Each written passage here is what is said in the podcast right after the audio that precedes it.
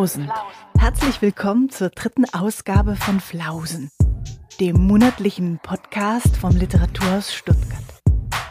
Mein heutiger Gast ist Max Czolek, der politische Essayist und Lyriker. Und da es vom Philosophen George Sina den Satz gibt, wenn Denken traurig macht, müsste es von Max Czolek eigentlich den Satz geben, dass Denken und Dichten im besten Falle kämpferisch macht. Mit ihm quisse ich dieses Mal und so kommen wir seinen denkerischen Flausen ein wenig näher.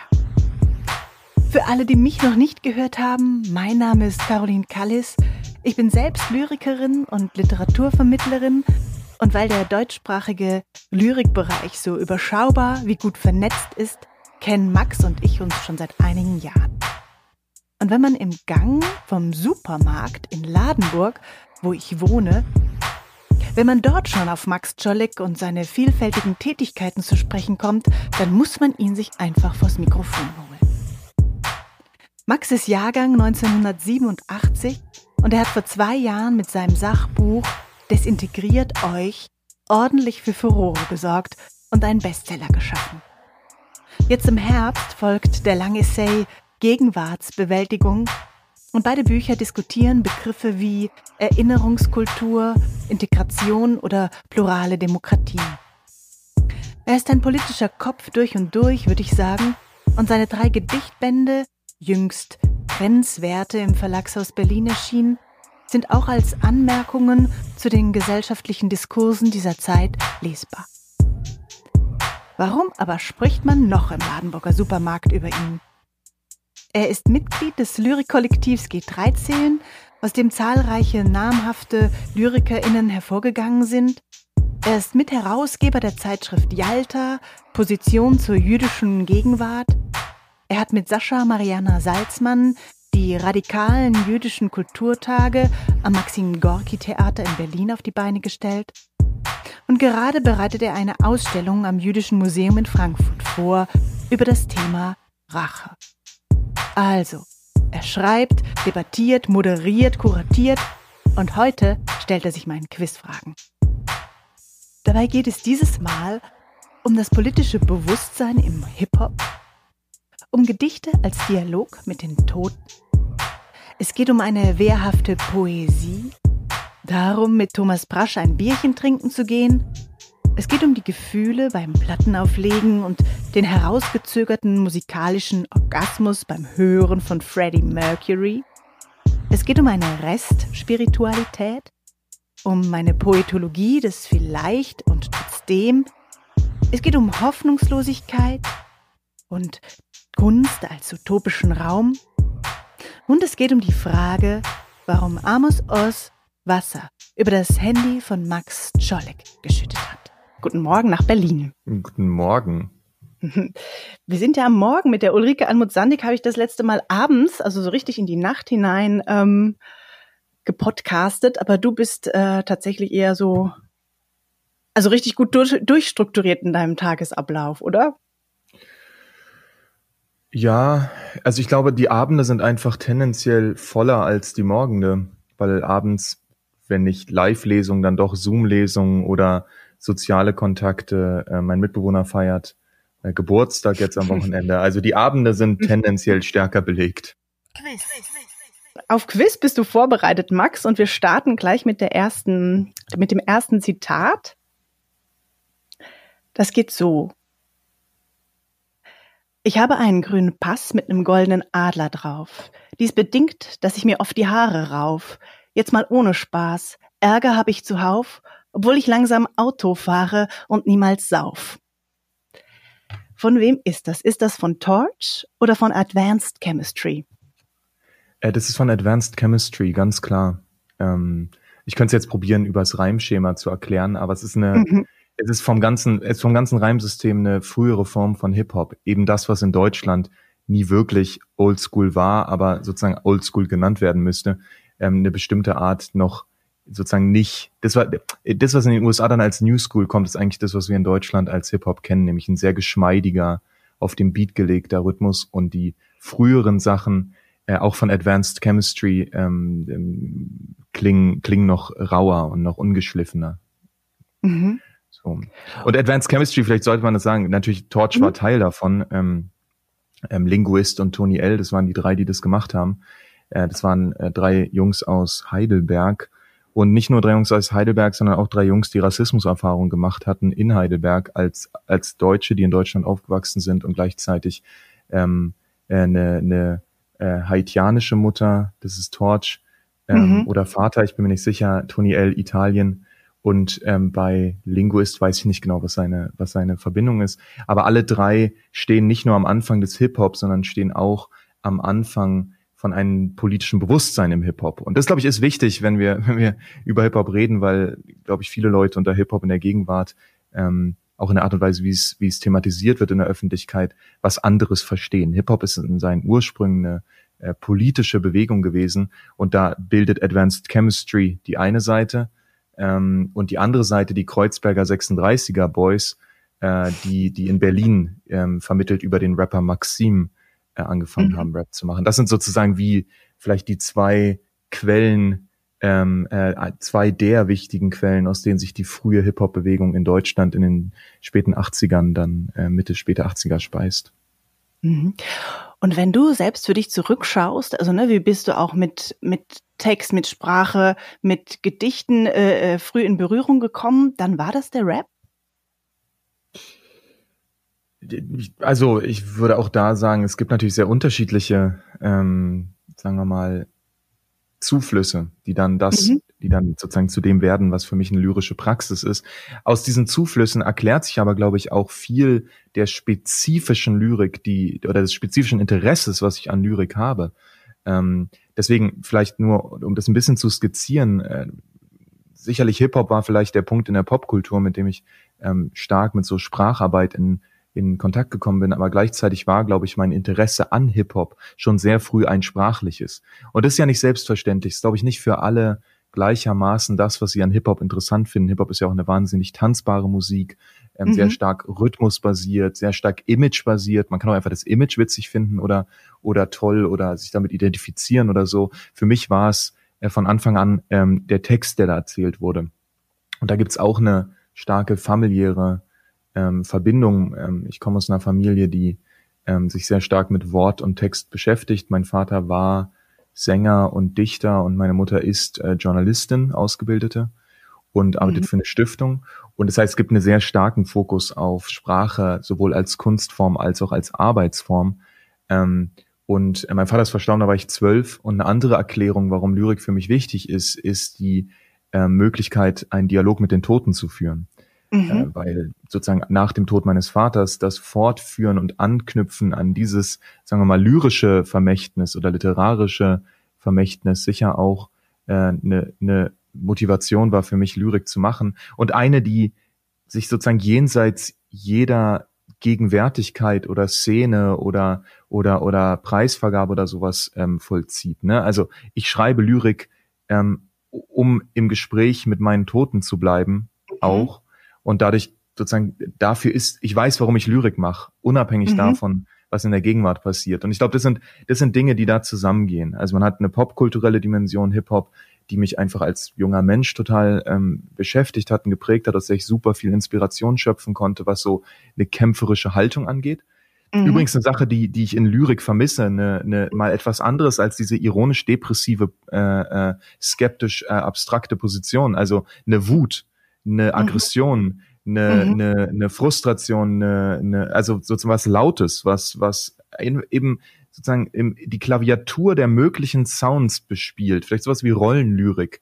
Mhm. Ähm, das fände ich irgendwie witzig. Ich habe in meinem neuen Buch ein Kapitel, äh, Grenzwerte heißt es, äh, vom letzten Jahr, das heißt Kosha Nostra, mhm. ähm, wo ich mich mit jüdischen Gangstern beschäftige. Oder ein anderes Kapitel, das heißt Inglorious Poets, wo ich probiere tatsächlich mal eine, eine Haltung der des Angriffs in der Lyrik durchzuspielen. Ähm, und das ist natürlich in einer, also erklärt sich stärker über diese Hip-Hop-Geschichte oder über ähm, ähm, eine, eine, eine Tradition einer politischen Lieddichtung, die ich von meinem Vater gelernt habe, als über äh, eine Mode, wie Dichtung gegenwärtig funktioniert. Da passt es natürlich, sagen wir mal, nur so rein, wie der viereckige Baustein in die in die runde Fassung äh, bei so einem Kinderspielzeug. Mhm. Deswegen, also den Begriff der wehrhaften Lyrik, den hast du ja tatsächlich für dich auch auf die Fahnen geschrieben oder du suchst auch danach. Genau, also da arbeite ich nicht alleine dran. Das, das mhm. habe ich zusammen mit dem Verlagshaus Berlin, insbesondere Jo Frank, meinem Lyrikverlag, als auch mit äh, Sandra Gugic war bei der mhm. ersten Veranstaltung dabei. Und jetzt ähm, haben wir eine Reihe am Haus für Poesie, wo wir ähm, Leute, die eigentlich keine Lyrik schreiben, einladen, mhm. darüber zu sprechen, warum Lyrik für sie wichtig ist. Und zwar Leute aus dem öffentlich-politischen Raum. Mhm. Für mich persönlich würde ich sagen, werfte Poesie ist eine, ähm, ist eine, eine, auch eine Lektüre-Strategie. Ich habe gerade einen mhm. Vortrag fertiggestellt über für, für eine Reihe vom Lyrikkabinett München, die heißt Zwiesprachen. Mhm. Ähm, da werden verschiedene äh, lebende Autoren und Autorinnen äh, eingeladen, Zwiesprache zu halten mit einem anderen Autor und Autorin. Wobei nicht klar ist, ob die leben, ob die tot sind. Das können auch Musiker sein. Also es können verschiedene Formen von Autorinnenschaft sein. Ähm, und ich habe mir den jiddischen Dichter Hirsch Glick ausgesucht, den mhm ich, seit ich, wenn ich vier kenne, weil ich, weil ich vier bin, seit ich vier bin, kenne, weil ich dazu eingeschlafen bin, weil mein Vater seine Lieder gespielt hat, aber die sonst tatsächlich niemand kennt, äh, glaube ich. Also ich weiß, sagt dir, sagt dir Hirsch Glick was? Ähm, nee, nee, nee. Okay. Also ich nicht von der Reihe, also ich, ich kenne ja die Reihe, ne? Und, und das ist aber immer wieder so ja. für eine Überraschung gut, weil man von Leuten hört, die man ja wirklich noch nie gehört hat und das ging mir da auch so, ja. Genau, also und das war mir auch wichtig, also zu sagen, okay, ähm, es gibt natürlich auch populäre Lyriker, Lyrikerinnen, die ich anders lesen würde und deswegen Lektürestrategie, die ich im Sinne einer werften Poesie anders anordnen würde, jemand wie Nelly Sachs oder wie Paul Celan oder jetzt um auf der jüdischen Schiene zu bleiben oder auch Thomas Brasch vielleicht.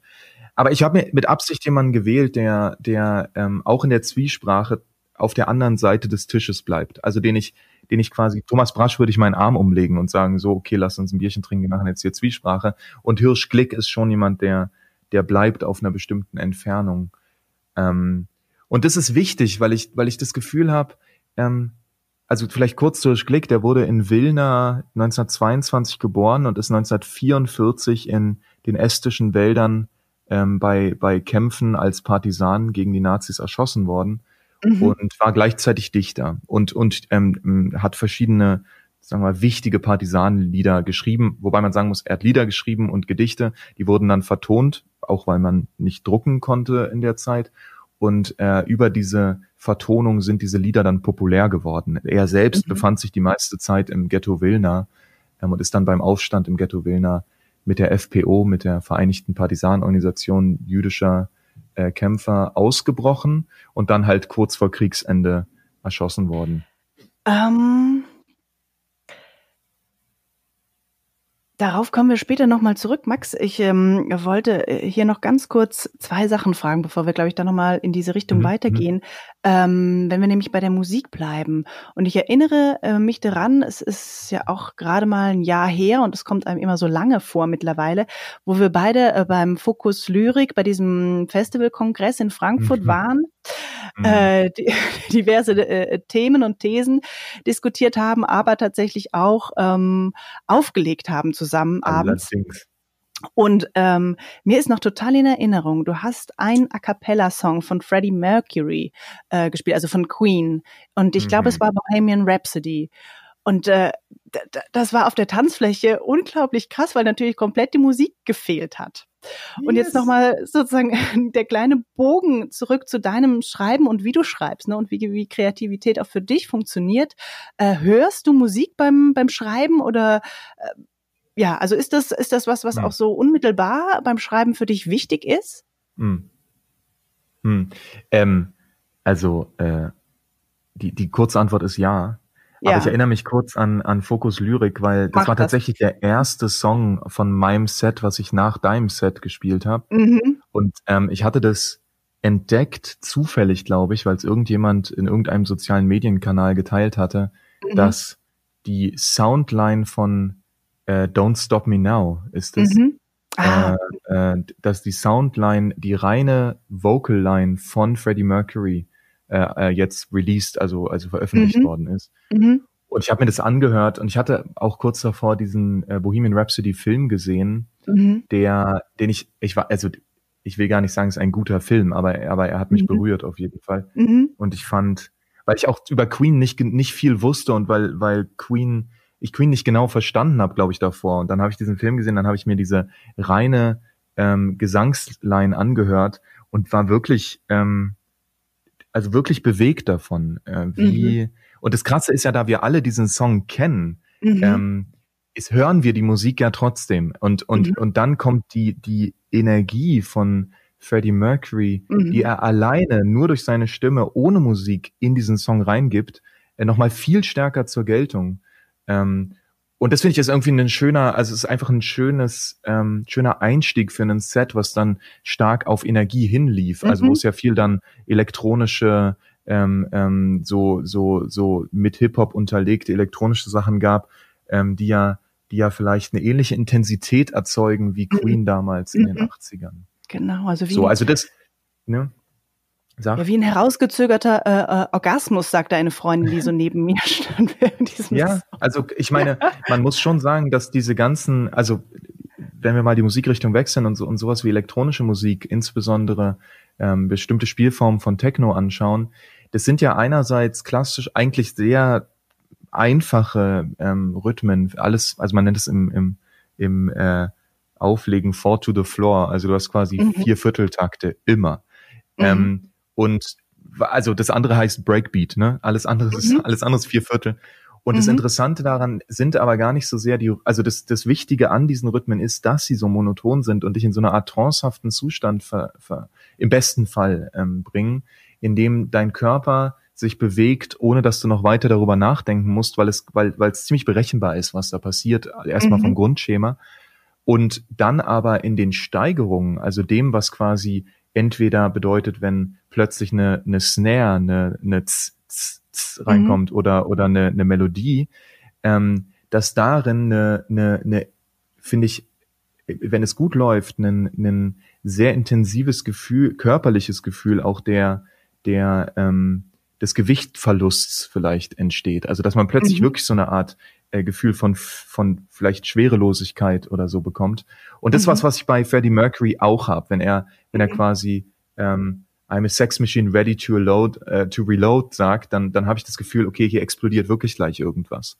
Mhm. Ähm, und es hat natürlich was extrem körperliches und vielleicht sicherlich erotisches. Ich bin mir nicht sicher, ob es sexuell ist. Also ich weiß nicht genau, ob, ob ich jetzt Orgasmus, vielleicht wenn wir Orgasmus in einem freudschen Sinne sagen würden, sozusagen nicht fallisch, nicht mhm. phallozentrisch mhm. oder nicht vulvozentrisch, sondern tatsächlich als eine körperliche äh, Entladung. Dann mhm. auf jeden Fall. Das ist, das ist was, was ich bei Musik ähm, erlebe und was, was vielleicht auch Auflegen ein bisschen gefährlich macht, weil ich mhm. ähm, tendenziell überhaupt kein Gefühl mehr für die, für die Bi Biere habe, die ich konsumiere. Also ich bin dann sozusagen mhm. wirklich in so einer Art, im besten Fall entsteht bei einem Auflegen etwas ähnliches, was auch bei einer guten Lesung entsteht, nämlich mhm. ähm, eine Verbindung zwischen mir und dem, dem, was, was da auf der, auf der Tanzfläche oder im, im Leseraum stattfindet. Und plötzlich hast du deine Ohren wie äh, überall. Plötzlich mhm. merkst du hinten in der linken Ecke, wie sich jemand am Bart kratzt. Und ich kann es nicht erklären, was das ist, dass obwohl ich auf mein Buch gucke, ähm, äh, meine, meine, meine Sinne den ganzen Raum ergreifen. So. Mhm. Ähm, das ist, also ich bin kein ähm, besonders spiritueller Mensch, aber das ist, glaube ich, das Rest spirituelle Ding, was bei mir vielleicht übrig ist, wenn ich, wenn ich in einem Öf in einer, in einer öffentlichen ähm, Situation bin und Dinge vortrage. So. Und würdest du sagen, also auch da dieser Schlenker zurück zu dem, wie du schreibst, ist das dann auch was Spirituelles? Also, ne, oder, oder Orgiastisches? Also, wann weiß man, das ist einem jetzt gelungen, ne? Dieser Text, ähm, der vor einem liegt. Das ist eine gute Frage. Ich, also ich würde, mhm. Vielleicht nur kurz als Fußnote, ich schreibe, also ich schreibe ja wirklich unterschiedliche Formen. Ne? Ich schreibe, mhm. wenn ich einen Artikel schreibe, gehe ich damit anders um, als wenn ich einen Essay-Band, den, ich habe gerade einen neuen Essay-Band fertig geschrieben, wenn ich den schreibe, wie wenn ich ein Gedichtband schreibe. Mhm. Ähm, völlig, also sind unterschiedliche Formen, die unterschiedliche Dinge sagbar machen, aber die auch unterschiedliche Längen haben. Und mich interessiert, ähm, ab einem gewissen Punkt, das habe ich jetzt beim Essayband wieder ge gemerkt und ich, also komme komm mir auch so ein bisschen crazy dabei vor. Ich, ich merke schon, dass ich sehr stark von der Lyrik komme und es geht dann so weit, mhm. dass ich mir das Inhaltsverzeichnis angucke und sage, sorry, aber hier muss noch ein Zeilenumbruch in die Titelzeile, weil sonst steht die so raus. Also wirklich so, mhm. so, so Sachen, wo glaube ich, also wenn man nur von der Wissenschaft herkäme, dann, dann würde man sich fragen, was ist da los? Das geht auch so weit, dass ich die, die ähm, einzelnen Abschnitte beim Schreiben phrasiere, also dass ich quasi wirklich in etwa gleich lange ähm, wie Strophen, also Sinn- oder Argumentationsabschnitte in dem Essay habe, die dann ja wiederum eine, einen Rhythmus erzeugen, der dann wiederum das ganze Kapitel strukturiert und die Kapitel miteinander wieder einen Rhythmus erzeugen. Also es ist wie eine, mhm. ähm, also und die, der Rhythmus kann sein wirklich ein Sound. Ich lese mir jede, also jeden Essayband ähm, mhm. laut vor ab einem gewissen mhm. Punkt, weil es wichtig ist, dass es klingt. Mhm. Ähm, und gleichzeitig aber auch natürlich einen, einen Rhythmus, der was mit Dramaturgie zu tun hat. Wo wird es aggressiv, also wo wird es laut, wo wird es ironisch, wo wird es wieder erklärend, wo wird es ähm, aggressiv, mhm. wo wird es zynisch und wo wird es auch äh, freundlich und streckt eine Hand hin und wo zieht's mhm. die Hand weg und sagt doch nicht. Mhm. mhm. Das sozusagen, das sind alles Dinge, die, die, wo ich sagen würde, ähm, sowas lernt man auf kleinstem Raum in der Lyrik, weil mhm. Lyrik ganz stark, glaube ich, zumindest sage ich jetzt, ich sage jetzt immer, ich sage Lyrik, meine ich damit die Lyrik, die mich interessiert, mhm. ähm, weil Lyrik, die mich interessiert, ähm, sozusagen immer dieses im erst mit dem Publikum entsteht. Lyrik, mhm. die mhm. ich bin kein, ich wäre, mhm. also ich ich bin kein nicht aus dieser Schule der Autorinnen und Autoren, die sagen, ich schreibe nur für mich. Mhm. Ähm, ich, ich, ich schreibe tatsächlich ähm, und denke einen Raum. Und das hat natürlich mit Fantasien zu tun, das weiß ich genau. Das sind Leute entweder, die ich die, denen ich begegnet bin, die in meinem Kopf festsitzen und mir sozusagen über die Schulter gucken. Das sind meine Toten. Aber das sind schon auch sozusagen bestimmte, vielleicht informierte, ähm, also informierte Erwartungen, die, die was damit zu tun haben, dass ich einfach schon sehr viele Lesungen gemacht habe und in mhm. etwa einschätzen kann, wer sich in so einem Raum dann auch aufhält. Ähm, und, und in diesem Wechselspiel entsteht eigentlich der Text und dieses Wechselspiel ist für mich nicht ähm, nur, ich lese jetzt hier aus meinem Buch vor, mhm. sondern hat schon auch was damit zu tun, wer glaubt, ihr sitzt hier vorne, wer glaubt, ihr seid ihr, habt mhm. ihr eine Erwartung an mich, welche Erwartung habt ihr und und eine und damit so die damit zu spielen und zu sagen, guck, ich halte euch jetzt den Text hin, ihr denkt, ihr könnt euch identifizieren und jetzt ziehe ich es euch wieder weg oder andersrum, ihr denkt, ich bin so und so, aber ähm, oder ihr denkt, ihr könnt euch identifizieren mit mir, äh, aber jetzt sage ich Dinge, die sind so böse, äh, da, da, die, die gehen schon zu weit. Also, dass man sozusagen auch aufhört, nur gefallen zu wollen, sondern wirklich in ein Spiel eintritt mit dem Publikum, in dem das Publikum sich identifiziert und desidentifiziert und sagt, ah, damit, damit will ich nichts zu tun haben. Das geht jetzt wirklich zu weit. Das sind sozusagen Sachen, die mich, die mich generell auch, auch beim Essay im Verhältnis zum Publikum interessieren. Quiz. Und nun endlich zum nächsten Quiz-Zitat ähm, das tatsächlich mal jetzt aus einem Roman kommt, weil äh, du mir ja auch im Vorgespräch erzählt hattest, also alles, was dich prägt ähm, oder viele prägende Texte ähm, waren eben neben der Musik auch ähm, die kurzen Formen, ja? Lyrik und Prosa. Und deswegen jetzt mal zum Abschluss doch noch ein ähm, Romanzitat. Ist das ähm, von Umberto Eco oder Amos Oz? Das ist ein bisschen länger, warte kurz. Nichts ahnten meine Eltern. Tausend Lichtjahre lagen zwischen ihnen und mir. Nicht Lichtjahre, tausend Jahre der Finsternis. Doch was wusste ich von dem, was sie durchmachten? Und was wussten sie beide, einer vom anderen? Was wusste mein Vater von ihrer Qual? Was verstand meine Mutter von seinem Leid? Tausend Jahre der Finsternis zwischen jedem und jedem? Sogar zwischen drei Verurteilten in einer Zelle. Und sogar damals, als Mutter an einen Baum gelehnt saß und Vater und ich unsere Köpfe auf ihre Knie legten, auf jedem Knie ein Kopf, und Mutter uns beide streichelte, sogar in jenem Augenblick, der mir der kostbarste aller Momente meiner ganzen Kindheit ist, trennten uns tausend Jahre der Finsternis. Äh, Amos Oz, eine Geschichte von Liebe und Finsternis. Mhm. Ähm, ja, also ich wollte den Titel nicht dazu sagen, weil ich dachte, dann erschließt sich sofort. Ja, ja. ja. Ich, also ich muss, ich muss gestehen, also ich kenne beide Autoren relativ mhm. gut, ich kenne aber Umberto mhm. Eco deutlich besser. Mhm. Ähm, Eco aus, also aus sehr persönlichen Gründen lese ich, seit ich zwölf bin. Das letzte Buch, was mein Vater vor seinem Tod gelesen hat, war das Foucault'sche Pendel. Und das mhm. ist ein mhm. Buch, das ist so kompliziert. Und ich habe das mit zwölf angefangen zu lesen, einfach so oft gelesen, bis ich es verstanden habe. So. Also wirklich, und da habe ich irgendwann habe ich noch die großartige Hörspielproduktion ähm, ähm, bekommen und habe dann die Kassette einfach bestimmt 30 Mal gehört und irgendwann habe ich verstanden, mhm. was da passiert. Und es ist immer mhm. noch formativ. Wenn ich über Literatur nachdenke, dann denke ich an Umberto Eco.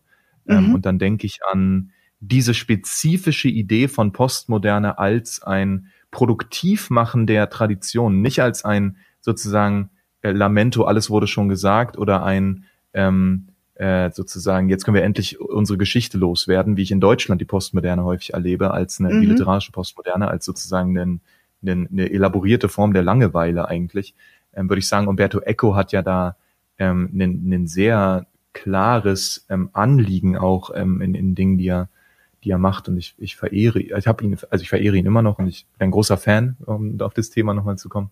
Ähm, mhm. Und ich war sogar mal als Groupie bei einer Lesung, was ich glaube ich sonst mhm. fast nie gemacht habe. So mit, mhm. mit 15 oder so bin ich dann in Hugendubel am Zoo und habe mir da eine Unterschrift geholt.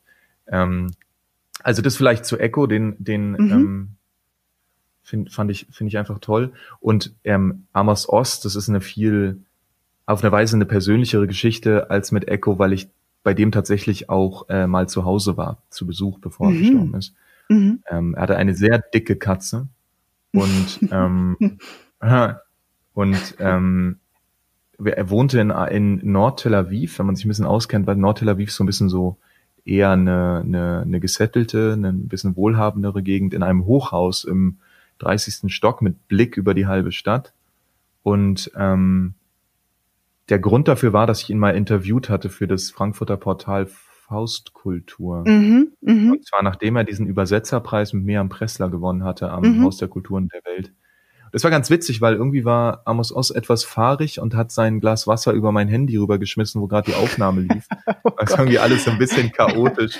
ähm, aber ich habe ihn zu seinem Buch Judas befragt gehabt und mhm. habe dann danach angefangen, auch seine frühen Bücher zu lesen und finde, dass ähm, also in Judas gibt es ein Zitat, ähm, was mich was mich begleitet und das ist und wenn wir nicht äh, pausenlos schreien, dann bedeutet dann bedeutet das, dass unsere Augen geschlossen sind.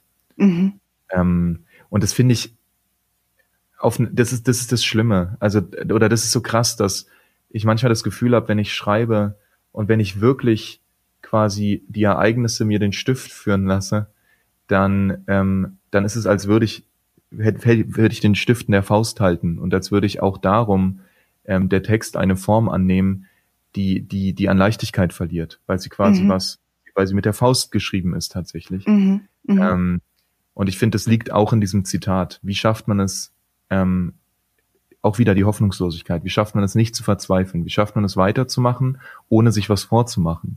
Ähm, ähm, wie schafft man es ähm, angesichts der, der Gegenwart nicht einfach nur zu sagen, na Kunst hat ja mit Gegenwart nichts zu tun oder Lyrik mhm. insbesondere. Das ist ja immer noch der Nimbus, der der Lyrik anhaftet, sondern mhm. zu sagen, das hat mit uns natürlich total zu tun, weil schon das Material, mit dem wir arbeiten, Sprache, ähm, das mit erzeugt, was da draußen passiert. Mhm. Ähm, und das bedeutet nicht, dass es reicht, mit Sprache zu arbeiten, damit die Dinge sich ändern, sondern eher, dass man sich überlegen muss, auf welche Weise wir alle teilhaben an dem, was da draußen passiert. Also Symptom letztlich der, der Problematik sind, die, die wir, die wir um uns herum wahrnehmen. Das sind sozusagen Fragen, die, die mich interessieren und bei Amos Oz ja immer auch nochmal als Chronist der, des Übergangs einer durch die Shoah schwer gezeichneten Generation ähm, Oss Mutter hat sich umgebracht ähm, unter den mhm. Nach Nachwirkungen sozusagen ähm, bis in diese israelische, nicht ganz Gegenwart, aber sagen wir mal bis in die ähm, Nullerjahre hinein. Ähm, und es ist ja eine tatsächlich eine Geschichte von Liebe und Finsternis. Mhm. Ähm, ja ich mag Amos auch sehr gern. Und es gibt in ein, genau, es gibt ein Kapitel in meinem Gedicht. Genau, ja, ja, so genau. bin ich darauf gestoßen, ah, genau. das war die Spur. Ja. Das fand ich nämlich sehr lustig. Ähm, ich war in Israel und habe da gehört, es gibt so eine, so eine, sozusagen unter Leuten, die sich mit Literatur beschäftigen, so eine Art Sprichwort. Äh, und das ist, äh, man fragt, welche Jahreszeit ist eigentlich gerade? Und sagen, ach so, ist wieder die Jahreszeit, in der Amos Oz nicht den Nobelpreis erhält. Genau. Ähm, das fand ich ganz schön, weil Oz hat bis zum Ende ja den Nobelpreis nicht bekommen und war so ja. ein heißer Anwärter. Immer ähm, wieder. Das ne? wurde das mhm. Running Gag, genau. Das nächste, die nächste Quizfrage zielt darauf äh, ab, stand scheinbar, dass du äh, immer schon Publikum hattest mit deinen Texten. Ähm, du warst nämlich Teil des Kollektivs G13 2009 gegründet. Also ich habe ganz arg in der Kiste gekramt. Und jetzt frage ich dich, ähm, ob das folgende Zitat von Rike Scheffler oder von Lea Schneider ist. Uh. Beides Lyrikerinnen, die auch bei G13 mit dabei waren. Zitat. Vielleicht die Fortsetzung der Wirklichkeit mit anderen Mitteln. Vielleicht Aristoteles Definition von Materie als die Indeterminate. Lea Schneider. Na Mensch, jetzt habe ich das schöne Zitat nicht mal zu Ende bringen können. Das musst du mich nur vorlesen lesen lassen. Also, mach, warte mach, mal. Mach, sorry. Vielleicht Aristoteles Definition von Materie als die indeterminierte Fähigkeit zu Widersprüchen. Vielleicht unsere Behauptung, wir könnten die Geschichte ins Messer laufen lassen, ohne Teil von ihr zu sein. So, jetzt darfst du. Ähm, das ist ganz sicher Lea Schneider, aber aus ihrem neuesten Gedichtband. Ähm, man, man muss dazu sagen, dass wir uns unsere Gedichtbände immer zuschicken, bevor sie veröffentlicht werden. Das heißt, ich habe den ziemlich genau gelesen und ich finde es witzig, weil genau diese Vielleicht-Struktur in Jubeljahre, meinem zweiten Gedichtband äh, 2015, auf der letzten Seite äh, auch auftaucht. Er endet dann mit dem Satz vielleicht eine Reparatur der Welt. Ähm, was denn, also mein Text ist, ist auch sehr traurig und ich finde auch ähm, Leas Text ähm, traurig und ich glaube, die Frage, die Lea da aufwirft, ist vielleicht eine Frage, die ich jetzt komme ich wieder auf den auf den Aufsatz zu Hirschglick zurück, aber ähm, es hat damit zu tun, ähm, Lea, Lea Schneider ähm, treibt poetologisch, glaube ich, was Ähnliches um, was mich auch ähm, grundlegend beschäftigt, und das ist die Frage der Hoffnungslosigkeit. Ähm, ich glaube, man kann schon, also jetzt gibt die einen Autoren, die sagen, ich schreibe nur für mich, die anderen, die schreiben fürs Publikum, aber es gibt natürlich noch andere Differenzlinien. Und ich glaube, eine weitere wäre ähm, die Frage, ob man glaubt, dass, dass Kunst, insbesondere Lyrik, ähm, ein, einen utopischen Raum generieren kann. Also ob, ob Kunst mehr ist als das Symptom der Krankheit, die wir Gesellschaft nennen oder Gegenwart oder so. Also ob Sprache so, also die künstlerische Sprache so grundlegend anders werden kann, dass sie es erlaubt, ähm, sich zu distanzieren von der Gewaltförmigkeit, die Sprache ähm, hat. Lea benutzt hier das vielleicht, ich würde sagen, das zentrale Wort ist vielleicht das trotzdem. Mhm. Ähm, zu mhm. sagen, es gibt ein, ein, eine Poetologie des trotzdem oder eine, eine Hoffnungslosigkeit, die, die, ähm, die nicht ent, also die nicht entmächtigend ist, sondern die die Grundlage ist, von der aus ich ähm, auf die Gegenwart zugehe und versuche zu verstehen, was hier passiert und dabei nicht ähm, der Hoffnung auf dem Leim gehe, ich könnte irgendwie außerhalb stehen. Mhm. Das ist, glaube ich, was, was ich bei, bei Lea Schneider auch finde und was, was auch in G13 schon ähm, von Anfang an immer äh, ein großes Thema gewesen ist, nämlich ähm, wie wir uns im Verhältnis zur Gesellschaft und damit explizit auch im Verhältnis zu ähm, Machtpositionen und, und äh, Diskriminierung äh, sehen, mhm. wenn wir doch wissen, dass das auch durch unsere eigene Gruppe geht. Quiz.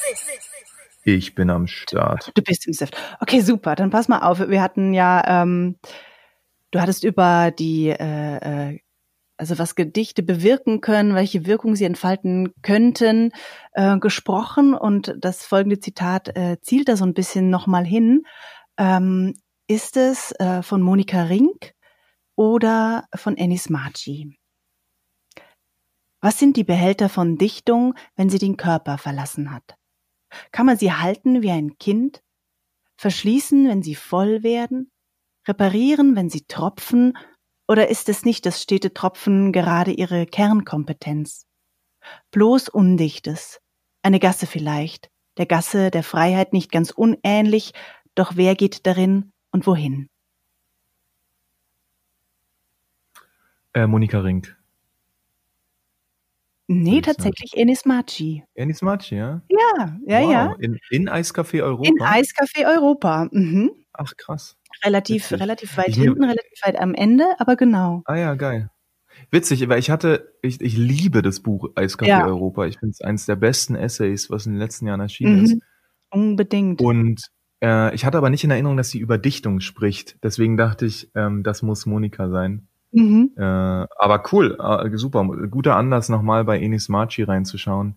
Mhm. Ähm, wahnsinnig. Also Enis ist ähm, also essaymäßig tatsächlich auf einem auf einem also fast schon. Ich würde sagen, das ist wie so Essays für Essayschreiber. Also hat, hat mhm. sozusagen so ein bisschen wie wie Rink vielleicht manchmal Lyrik für LyrikerInnen schreibt. Mhm. Ähm, mhm. Es gibt so eine und ich find's wahnsinnig geil. Und das gilt, oder Ulf Stolterfurt oder also mhm. Sachen, wo ich das Gefühl habe, ich verstehe jeden und jede, der oder die sagt, okay, ich komme da nicht ran.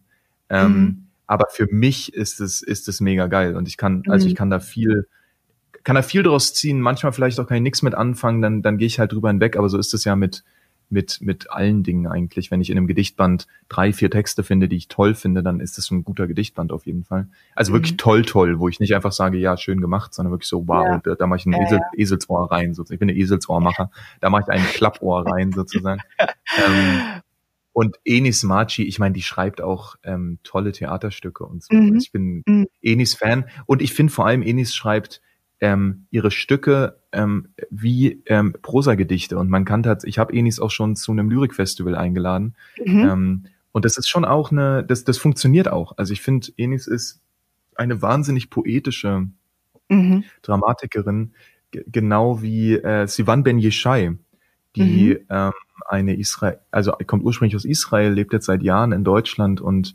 ähm, schreibt äh, Theaterstücke und ähm, die sind, also die sind auch so poetisch, dass man, dass man fast das Gefühl hat, das könnte man so spielen wie äh, Freddie Mercury a cappella. Man könnte das, das auch einfach vorlesen. Die Inszenierung ist häufig ähm, sozusagen fast äh, an einem Punkt, wo ich, wo ich das Gefühl habe, oh fuck, ich würde eigentlich gerne den Text einfach so hören, weil der so stark ist.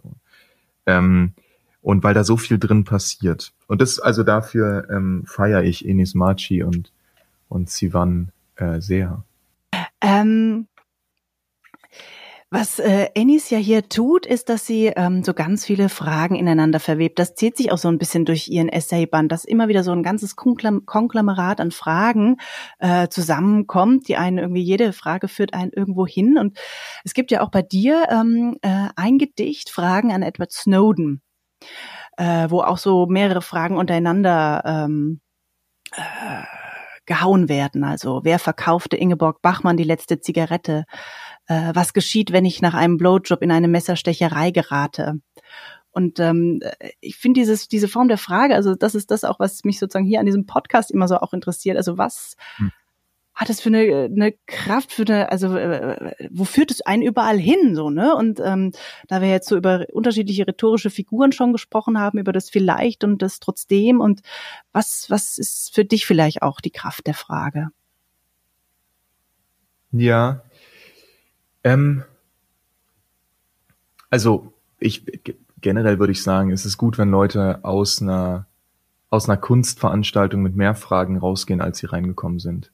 Mhm. Also wenn es etwas gibt, was ich ähm, vielleicht gleichzeitig interessant und uninteressant finde, ist es Veranstaltungen, die nur das erzählen, was das Publikum eh weiß. Die einen sind gut, mhm. die anderen sind böse. Äh, äh, und, und sozusagen du weißt genau, wie das Koordinatensystem, das Moralische dieser Veranstaltung ist. Und so ist es dann auch.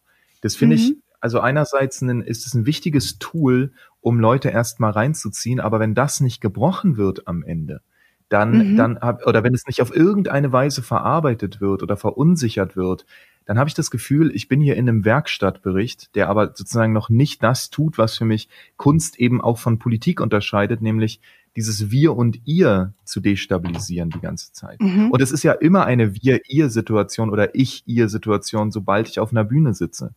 Ähm, mhm. Und das ist eine politische Situation, weil es das Ich und das Ihr gibt und weil Politik darin besteht, immer zu sagen, wir oder ich bin für X äh, und das ist anders als das, wofür ihr seid.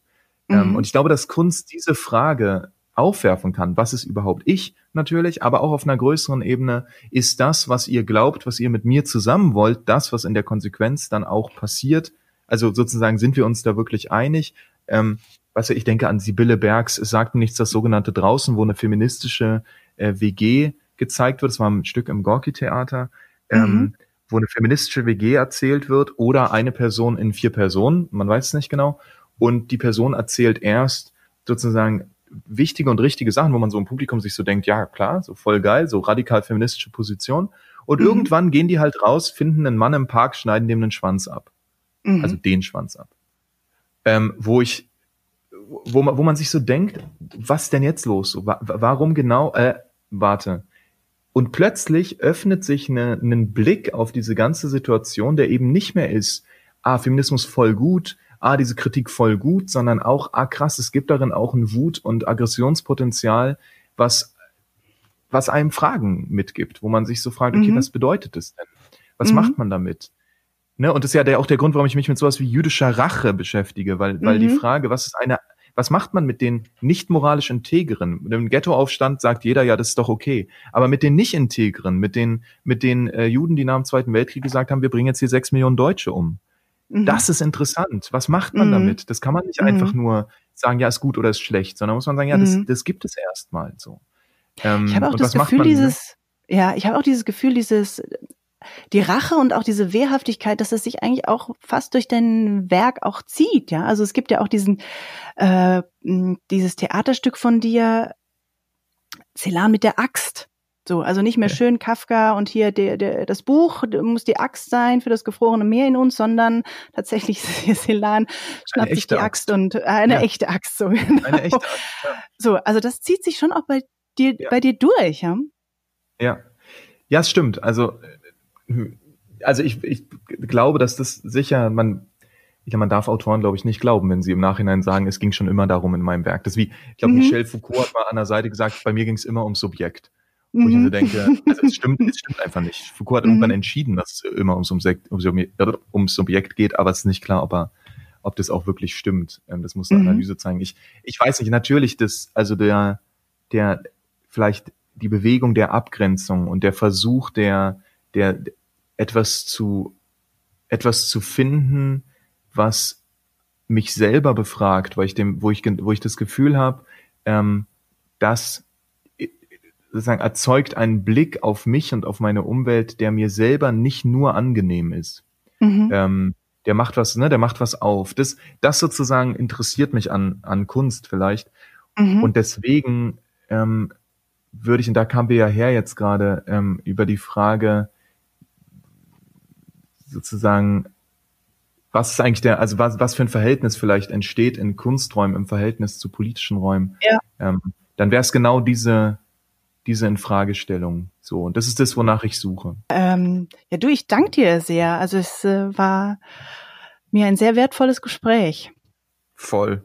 Ich danke dir auch. Danke dir für die, diese lustige Quizformat. Das habe ich total, fand ich total schön jetzt, weil man immer so eine leichte Anspannung hatte, aber dann ging es ja doch irgendwie. es ging, genau. Ja, ja, Ulrike Almozandik hatte auch Angst davor, aber es ist eigentlich äh, ganz, ganz, also fast ganz harmlos. Und immerhin hatte ich sozusagen, also die Herausforderung ist ja dann immer, okay, kriegt, kriegt man denjenigen oder diejenigen ähm, doch noch irgendwie ran, dass er nicht rauskickt, äh, von wem das Zitat ist. Und da hatte ich heute zumindest yeah, einen Treffer. Ein Treffer hattest du. Ein Treffer hattest du, genau. Und du hattest Genau, aber ganz viel richtig, Max. Caroline, ich danke dir sehr. Ich danke dir sehr. Ähm, auf in den Tag und in äh, das Feierwochenende mit deinem Mitbewohner. Yeah. yeah. Und ähm, genau, dann sage ich einfach mal Tschüss, Max, und mach es gut.